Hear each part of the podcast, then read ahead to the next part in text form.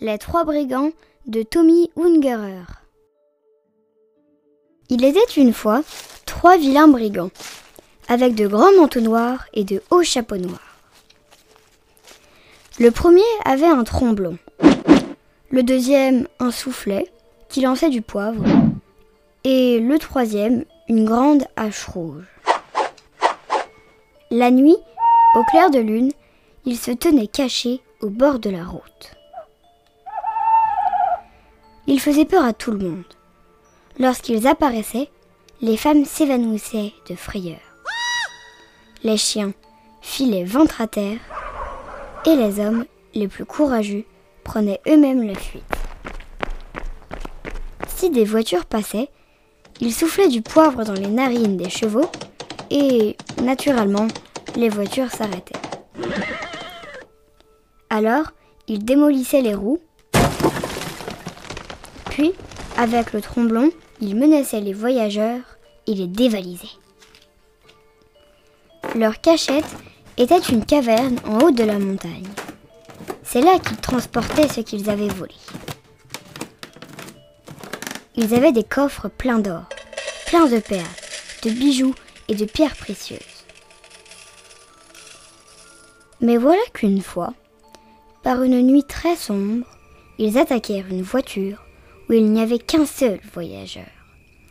Et c'était une pauvre petite fille qui s'appelait Tiffany.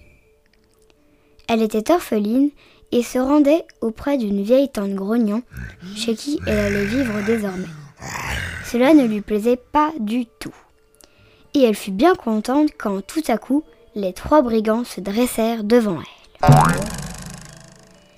Comme il n'y avait dans la voiture rien d'autre à prendre que Tiffany, ils l'emportèrent précieusement dans leur caverne.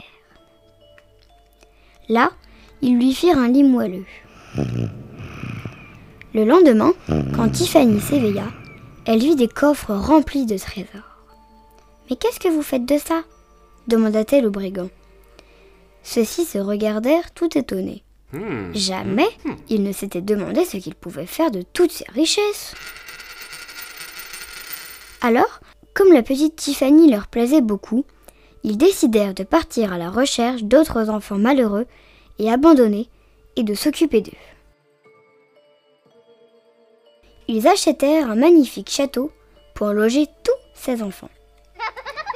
Chaque enfant reçut un manteau et un chapeau, comme ceux des brigands, mais rouges. Naturellement, cette histoire fut vite connue dans toute la région, et, chaque jour, de nouveaux orphelins étaient abandonnés à la porte du château. Ils étaient tous recueillis et vivaient là jusqu'à ce qu'ils soient en âge de se marier. Alors, ils se construisaient des maisons dans le voisinage.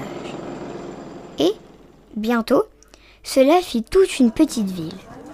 Tous ses habitants portaient un manteau et un chapeau rouge.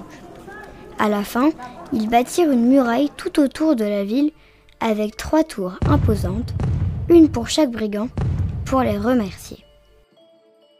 Fin